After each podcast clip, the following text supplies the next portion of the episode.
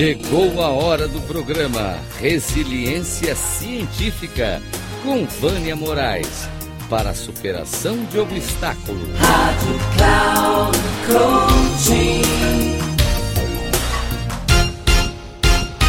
Olá. Hoje nós vamos ver um pouquinho sobre as origens da vida de Bruce Lipton. Células inteligentes se tornam cada vez mais inteligentes. Não deveria ser uma surpresa para nós o fato de as células serem inteligentes. Os organismos unicelulares foram a primeira forma de vida deste planeta. Somos somente 600 milhões de anos mais tarde, de acordo com análises, é que os fósseis surgiram na Terra.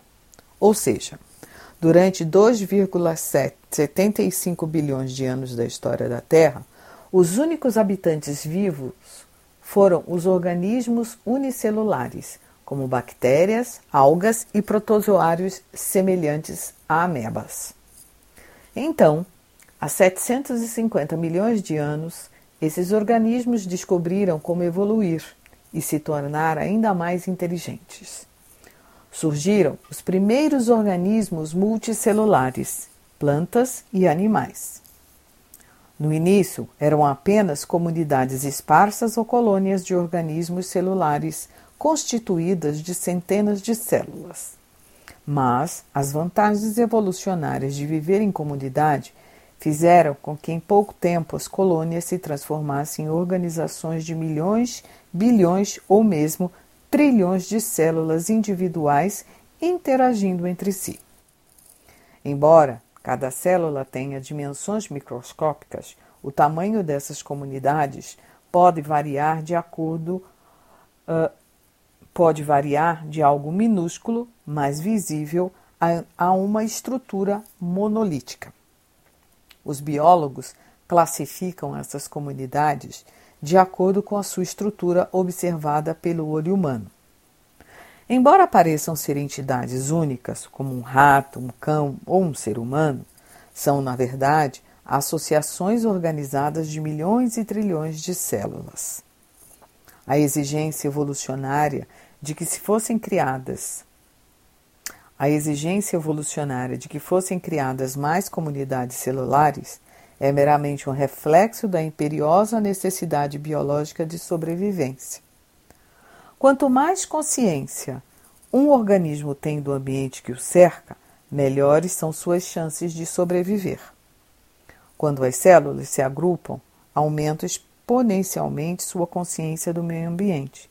Assim, se para, se para, assim, se para cada uma delas dermos um valor X, toda a colônia de organismos terá uma consciência potencial de pelo menos x vezes o número de células que acompanham.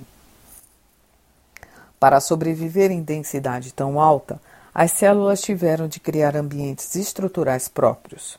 Essas sofisticadas comunidades subdividem sua carga de trabalho com mais precisão e eficácia que nossas maiores empresas e corporações mundiais. O método mais eficiente ainda é ter indivíduos especializados para cada tarefa no desenvolvimento dos animais e das plantas, as células adquirem as funções específicas, ainda na fase embrionária. O processo de especialização citológica permite que se desenvolvam determinados tecidos e órgãos do corpo. Com o passar do tempo, esse padrão de diferenciação, como o da distribuição da carga de trabalho entre os membros da comunidade, por exemplo, passa a fazer parte dos genes de cada célula da comunidade aumentando a eficácia do organismo e suas habilidades de sobreviver. Em organismos maiores, apenas uma pequena porcentagem das células é responsável pela leitura e resposta aos estímulos do ambiente. Esse papel é desenvolvido por grupos de células especializadas que formam os tecidos e órgãos do sistema nervoso. A função do sistema nervoso é captar as informações do ambiente e coordenar o comportamento de todas as outras células em sua vasta comunidade. Um grande abraço, Vânia Moraes Coaching.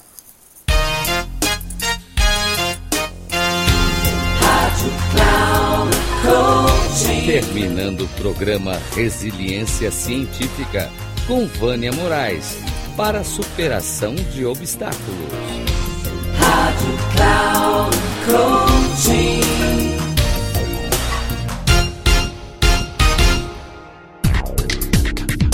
Ouça o programa Resiliência Científica com Vânia Moraes, sempre às quartas-feiras, às oito e meia da manhã com reprise na quinta, às 11h30 e na sexta, às 14h30.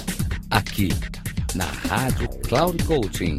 Acesse o nosso site radio.cloudcoaching.com.br e baixe o nosso aplicativo na Google Store.